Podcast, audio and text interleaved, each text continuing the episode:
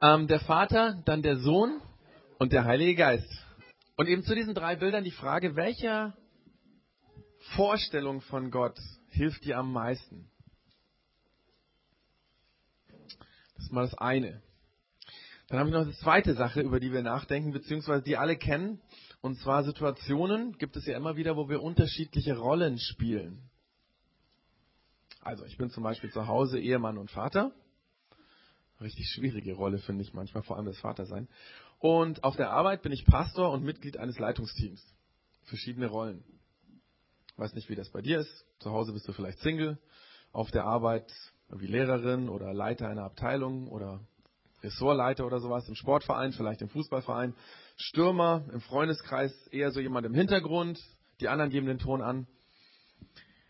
Wir kennen das, so unterschiedliche Situationen, in denen wir dann auch unterschiedliche Rollen haben. Und ähm, das kann sehr, sehr anders sein, je nach Situation. Zum Beispiel ist es oft so oder nicht selten so, dass Mitarbeiter, die in einer Firma eine leitende Position haben, ganz froh drum sind, dass sie in der Ehe und Familie den anderen Partner mehr leiten lassen. Ja?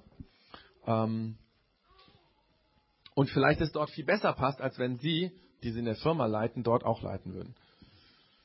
Wir brauchen dieses Bild auch nachher, also einmal dieses mit dem Vater, mit dem Sohn, mit dem Heiligen Geist und dieses mit den Rollen. Behaltet es nochmal im Kopf.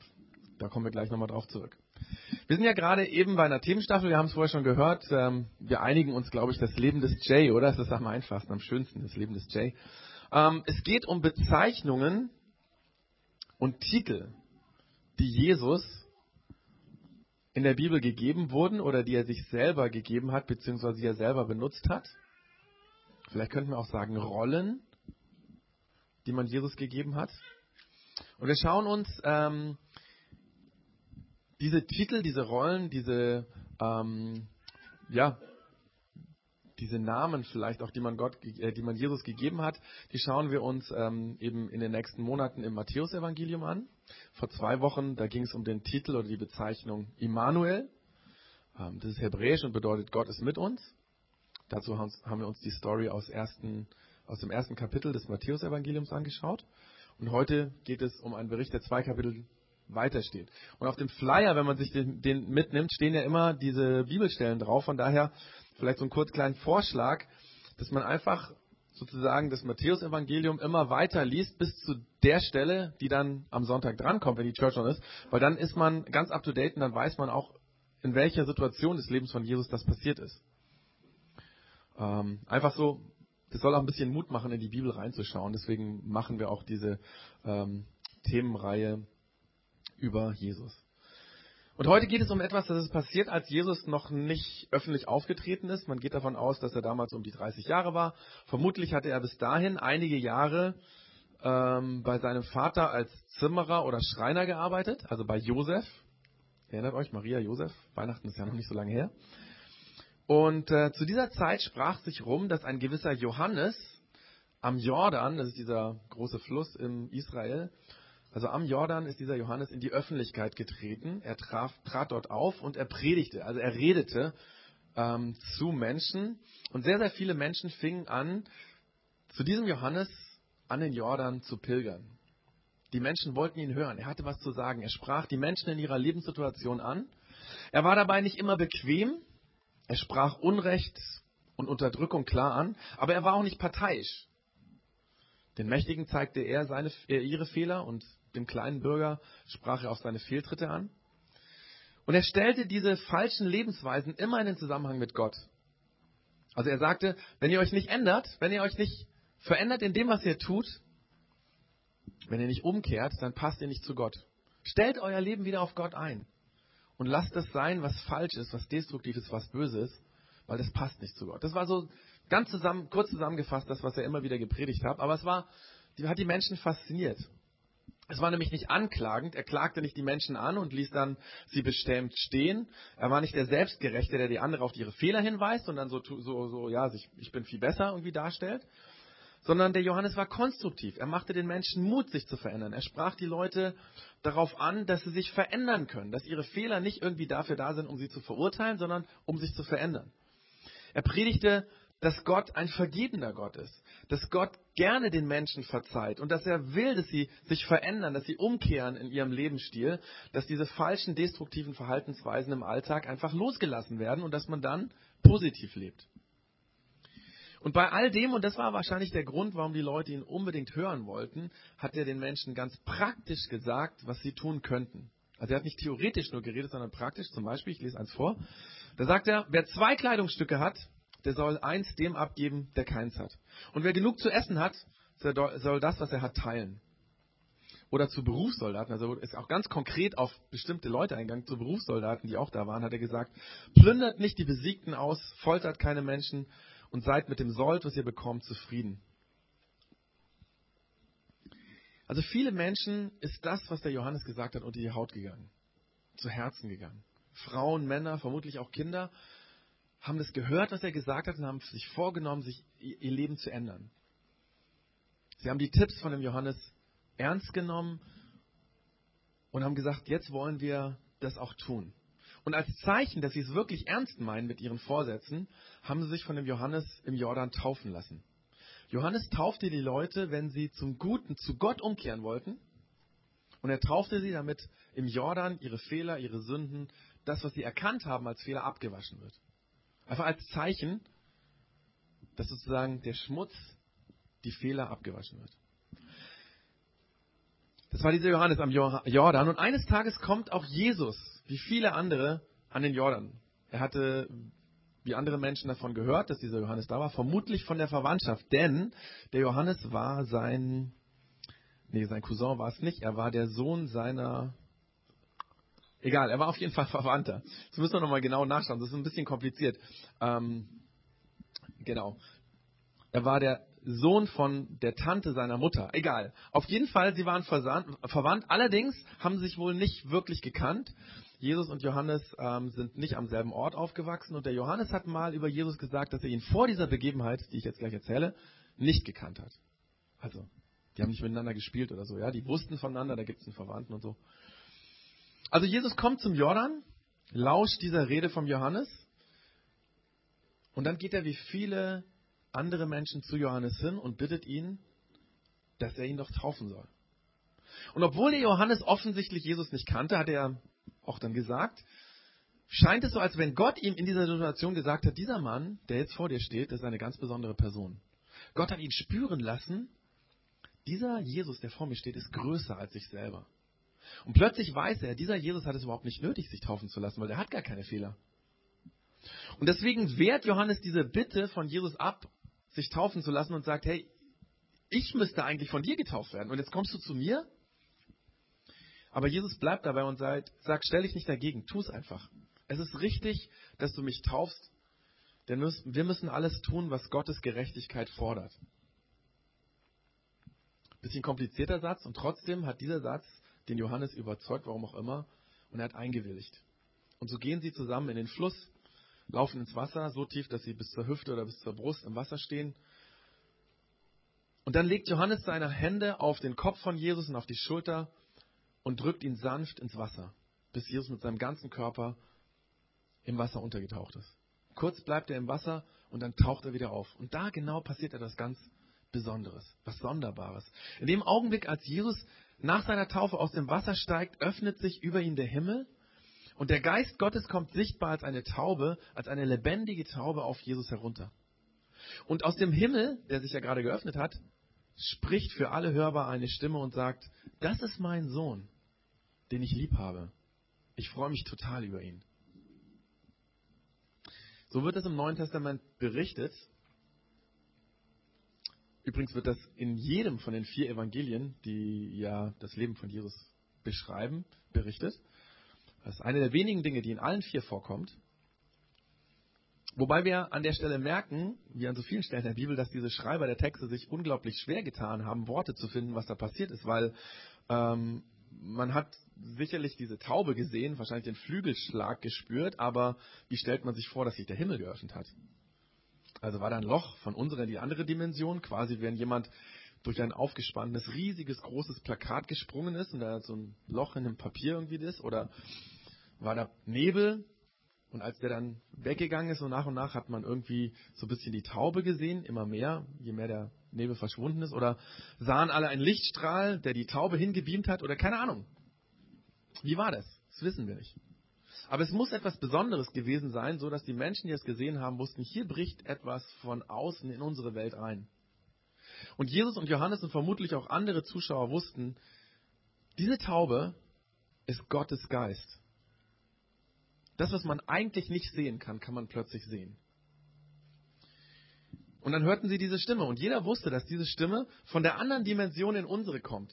In den Berichten wird es ja jetzt so erzählt, dass diese Stimme aus dem Himmel kam. Wobei dieses Wort Himmel nicht so sehr das Jenseits meint, was wir immer hören, wenn wir Himmel hören. Ja. Bei Himmel hören, denken wir immer gleich an, an das Jenseits. Für die Menschen damals war dieses, dieser Begriff, also im Jüdischen, im Hebräischen damals, war dieses Begriff Himmel vielmehr mit Gott verbunden. Also Himmel hieß nicht Jenseits, sondern da, wo Gott ist. Und deswegen war ihnen auch klar, diese Stimme muss von Gott kommen. Diese Stimme, die gesagt hat, das ist mein Sohn, den ich sehr lieb habe und ich freue mich total über ihn. Das ist also diese Story, wie Jesus im Jordan getauft wurde und ich habe an der Stelle mal eine Frage an euch, an uns alle. Wie oft kommt in dieser Geschichte Gott vor? Also, ich gehe das nochmal ganz kurz schnell durch. Ähm, Jesus kommt an den Jordan, er hört den Johannes, er geht zu ihm, er bittet ihn, sich taufen zu lassen. Johannes will erst nicht, dann tauft er ihn doch. Dann kommt der Geist Gottes als Taube auf Jesus und aus der göttlichen Dimension hört man eine Stimme, die auch daher kommt, wo die Taube herkommt. Und diese Stimme sagt, das ist mein Sohn, den ich sehr lieb habe. Ich freue mich total über ihn. Wie oft kommt Gott in dieser Geschichte vor? Äh, da hat jemand so gezeigt, drei. Wir gehen es mal durch, ja? Als erstes tauft das Wort Gott bei der Taube auf. Also Gottes Geist kommt als Taube. Das ist das erste Mal, dass Gott in dieser Story beschrieben wird. Übrigens äh, war damals für die Juden klar, dass wenn die Taube der Geist Gottes war, also für die, die das erzählt bekommen haben, ne, dass es ähm, kein Unterschied zu Gott war. Also die haben nicht gedacht, okay, da ist der Geist Gottes und da ist Gott. Ähm, für Juden war das klar, dass dieser Geist zu Gott dazugehört, dass man den nicht trennt. So ähnlich wie wir für uns klar ist, dass man den Menschen, aus, der aus Geist, Seele und Körper besteht oder ist, dass man den nicht trennen kann. Ich kann nicht sagen, da ist die Seele, da ist der Geist und hier ist der Körper. Also Gott taucht als Geist in Form einer Taube auf, das erste. Dann, zweites, spricht eine Stimme vom Himmel. Von da, wo Gott ist, spricht eine Stimme. Und ähm, diese Beschreibung aus dem Himmel klang für jüdische Ohren, ich habe es eben schon gesagt, wie eine Stimme von Gott. Also Gottes Stimme. Und ähm, den Menschen war klar, Gott redet und er sagt über Jesus, der ja gerade im Jordanwasser getauft wurde, dass er sein Sohn ist. Von daher können wir hier sagen, Gott taucht als Vater auf. Aber wenn er sagt, er ist mein Sohn, dann ist er der Vater. Ne? Also das ist das Zweite. Wir haben es einmal als Geist, Gott als Geist, dann Gott als Vater. Und wenn wir das ernst nehmen, was Gott sagt, dann ist Jesus sein Sohn.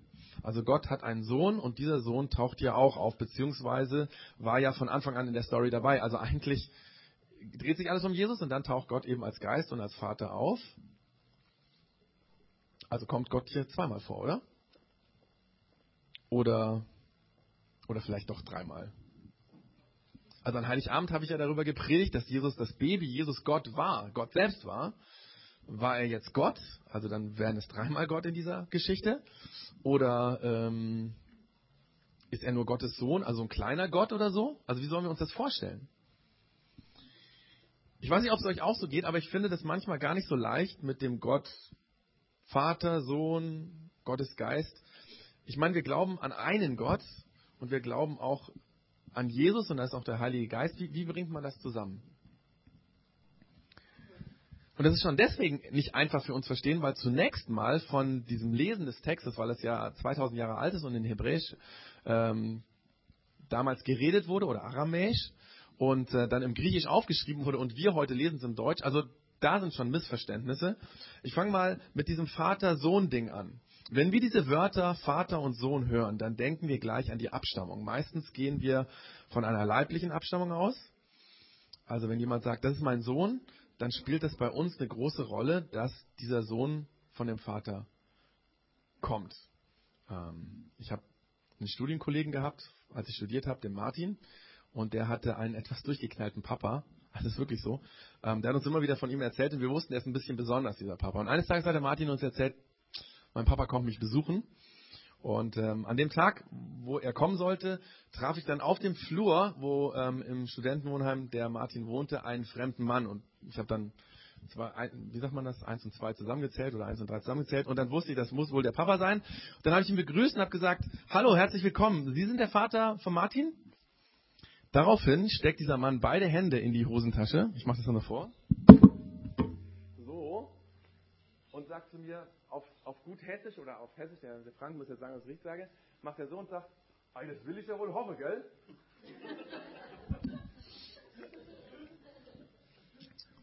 Also wir in unserer Kultur denken gleich daran, wie Kinder entstehen. Und dass es ja hoffentlich mein Sohn ist. Äh, meine Frau sagt manchmal, ich wüsste nicht, von wem diese Kinder sonst kommen sollten. Ja? Also in unter, unserer Kultur schwingt bei Vater, Sohn, Vater, Tochter immer dieses, ja, diese leibliche Verwandtschaft im Grunde genommen mit. Im jüdischen Denken zur Zeit von Jesus war das anders. Und es ist wichtig, das zu wissen. Natürlich hatten diese Begriffe Vater, Sohn auch mit der Abstammung zu tun, keine Frage. Aber der Schwerpunkt, das, was die Leute zunächst gehört haben bei dem Wort Sohn, war was ganz, ganz anderes. Nämlich, der Sohn war der Erbe, der Stellvertreter, der Bevollmächtigte seines Vaters. Als erwachsener Mann war der Sohn stellvertretend, also vertretungsberechtigt, würden wir sagen. Was der Sohn gesagt hat, das wurde als Wort des Vaters, als Wille des Vaters aufgenommen. Also wenn in einem Familien- oder Stammeskonflikt der Sohn eines Mannes kam, dann kam in den Augen der Gegenpartei der Mann selbst. Der Sohn hatte dieselben Rechte und vertrat seinen Vater zu 100 Prozent.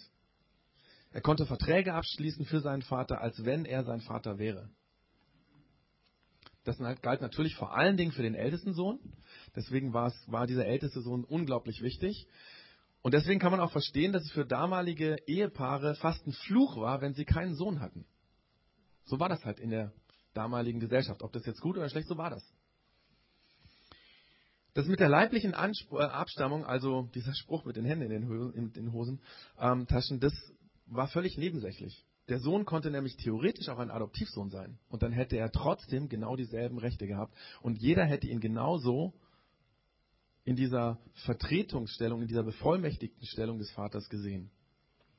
Und dieses Vater-Sohn-Verständnis, darum geht es, wenn die Bibel Jesus als Gottes Sohn bezeichnet. Das meinte Gott, als er bei Jesus Taufe aus dem Himmel gesagt hat, das ist mein Sohn, den ich sehr liebe und über den ich mich total freue.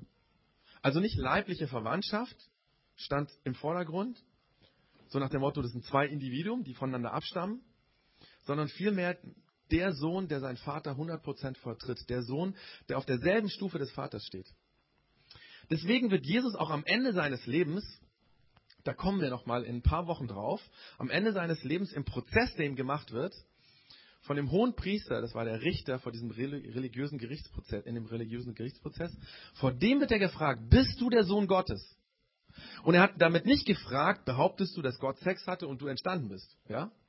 Sondern er fragt damit, Behauptest du etwa, dass du auf derselben Stufe stehst wie Gott?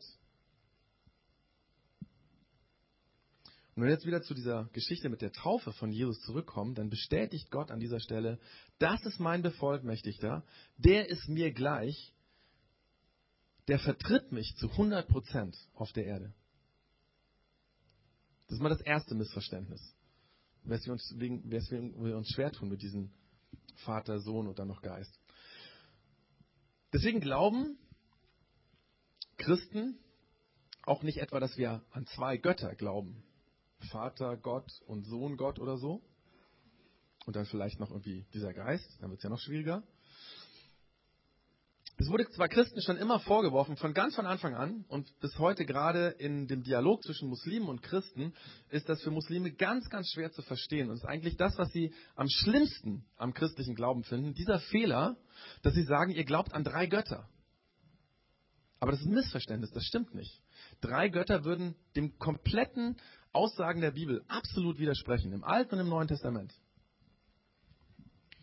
Weil die Bibel immer wieder sagt, wir glauben an einen Gott. Es gibt nur einen Gott. Wir verehren nur einen Gott. Es gibt keinen anderen.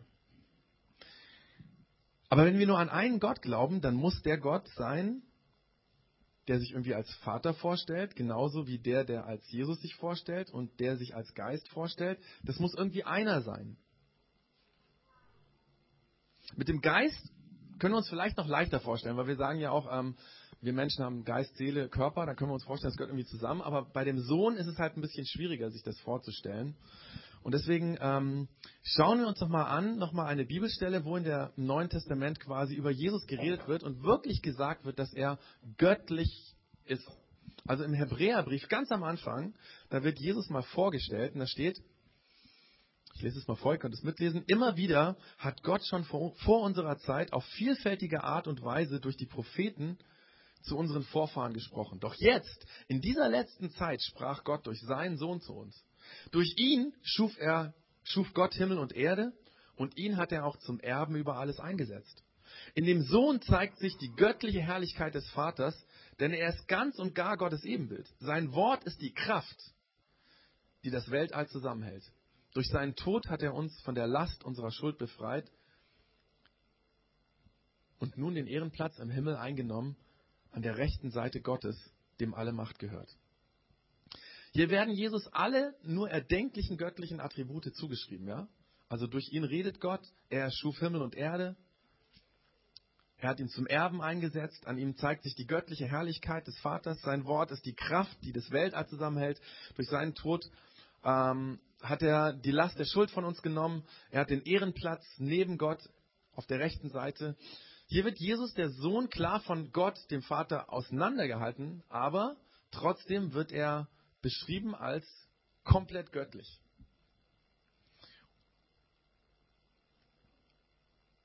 Und da ist die Frage, wie man das irgendwie in seinen Kopf reinkriegt. Und da gibt es eine ganz, ganz gute Hilfe, die schon sehr alt ist. Ich war vor Weihnachten mit meiner Frau im Theaterstück Messias hier im Ensemble. Übrigens sehr zu empfehlen, falls das im nächsten Jahr nochmal gespielt wird. Wobei, da stand diesmal dran zum letzten Mal, aber letztes Jahr stand es auch schon dran, also haben wir die Hoffnung. Das war wirklich gut, das Theaterstück. Und in dem Programmheft von diesem Theaterstück steht etwas ganz Interessantes über das griechische Theater. Da steht im griechischen Drama, könnt ihr es auch mitlesen, im griechischen Drama führt die Begrenzung der zur Verfügung stehenden Schauspieler auf zwei bis drei zu bedeutungsvollen Folgen. A. Jeder Schauspieler muss mehrere Rollen spielen. B. Gelegentlich muss eine Rolle auf zwei oder gar alle drei Schauspieler verteilt werden. Und C. Es können nie mehr als drei sprechende Personen gleichzeitig agieren. Das hat weitreichende Folgen für die dramatische Technik. Und diese Rollen im antiken griechischen Drama hat man Persona genannt. Da kommt übrigens unser heutiges deutsches Wort Person her. Und weil es schon von Anfang an für viele Christen schwer war, wie für uns, sich das vorzustellen mit diesem Sohn, Vater, Geist, haben ganz, ganz am Anfang der Kirche schon Pastoren, Gemeindeleiter und Theologen diesen Begriff Persona verwendet, um zu erklären, worum es geht bei Vater, Sohn und Geist. So wie im griechischen Theater ein Schauspieler, ein Schauspieler mehrere Rollen, also Persona spielt, so hat Gott drei Persona, drei Rollen und ist doch ein Gott. Er ist derselbe, aber mal als Persona Vater, dann als Persona Sohn und dann als Persona Geist. Ich sage bewusst nicht Person, weil Person für uns dann doch wieder ein bisschen anders klingt, wie dieses Rollending aus dem Theater. Und in unserem Bericht aus dem Leben von Jesus, bei seiner Taufe, tauchen alle diese Persona von Gott gemeinsam auf. Das gibt es nur ganz selten im Neuen Testament. Umso wichtiger war diese Geschichte den ersten Christen und deswegen wird sie gleich viermal erzählt.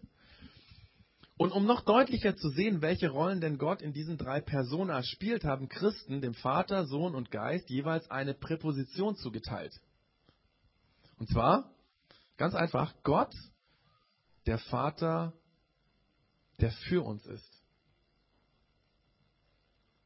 Dann Gott, der Sohn, ist mit uns. Und Gott, der Geist, ist in uns. Für, mit und in. Ich habe das mal versucht, ein bisschen grafisch zu verdeutlichen. Also das ist die Person. Ähm, genau. Dann haben wir hier einmal den Vater.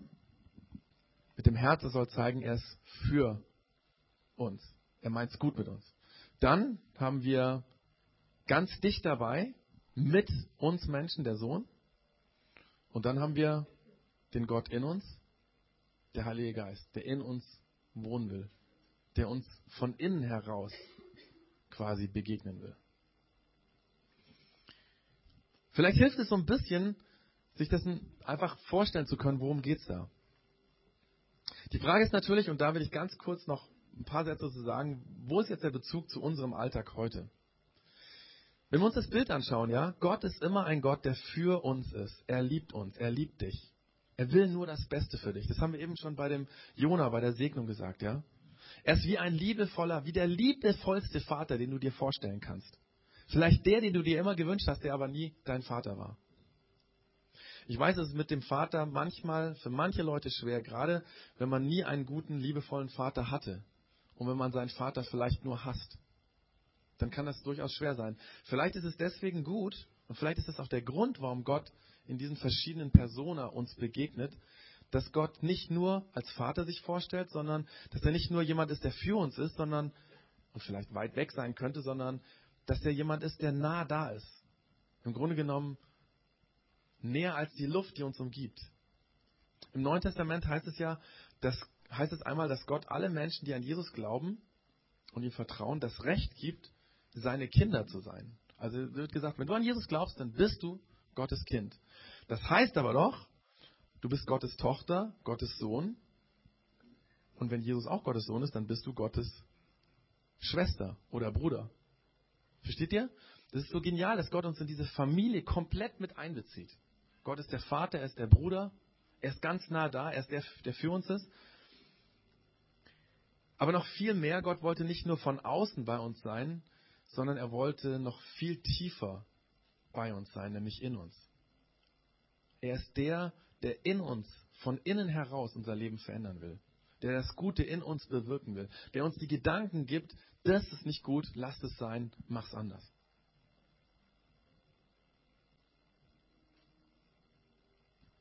Und jetzt im Grunde genommen wieder die Frage vom Anfang. Was spricht dich da am meisten an? Für, mit, in, der Vater, der Sohn, der Geist? Vielleicht hilft dir eine Rolle, eine Persona ganz besonders. Vielleicht helfen dir auch diese Präpositionen, ja? Für, mit, in. Vielleicht, wenn du mit Gott redest, dass du dir leichter tust, wie du ihn ansprechen sollst, wenn du diese drei Worte im Kopf hast. Ich mache dir Mut, nimm diesen drei einen Gott in die kommenden Wochen mit und sei offen dafür, dass er dir in diesen Persona, in diesen Rollen vielleicht ganz unterschiedlich begegnet. Vielleicht, wenn es dir nicht gut geht in der nächsten Zeit, dass du merkst, er ist wie ein liebevoller Vater, der sich um mich kümmert. Oder wenn du einsam bist, dass du plötzlich merkst, er ist da. Er ist wirklich da. Oder dass du merkst, da schießen dir Gedanken durch den Kopf, wo du denkst, das ist nicht von mir.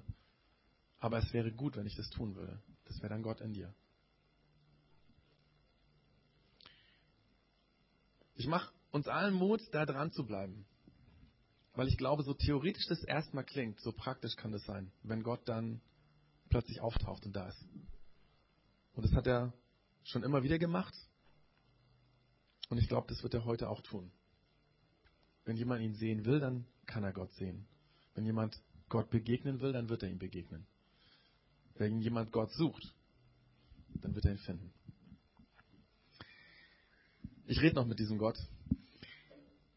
Danke Gott Vater, danke Jesus, danke Heiliger Geist, dass du ein Gott bist.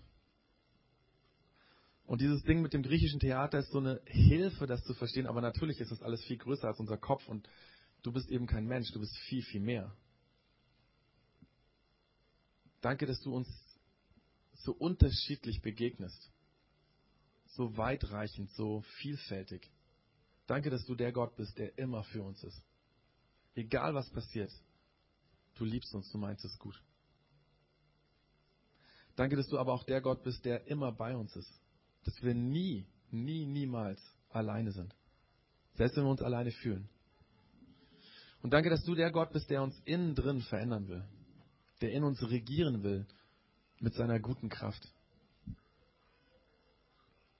Ich wünsche mir von dir, Jesus, ich wünsche mir von dir, Gott Vater, ich wünsche mir von dir, Heiliger Geist, dass du in der nächsten Woche jedem, der heute hier ist, begegnest und wir überrascht sind, dass du da bist dass du für uns bist, dass du in uns bist.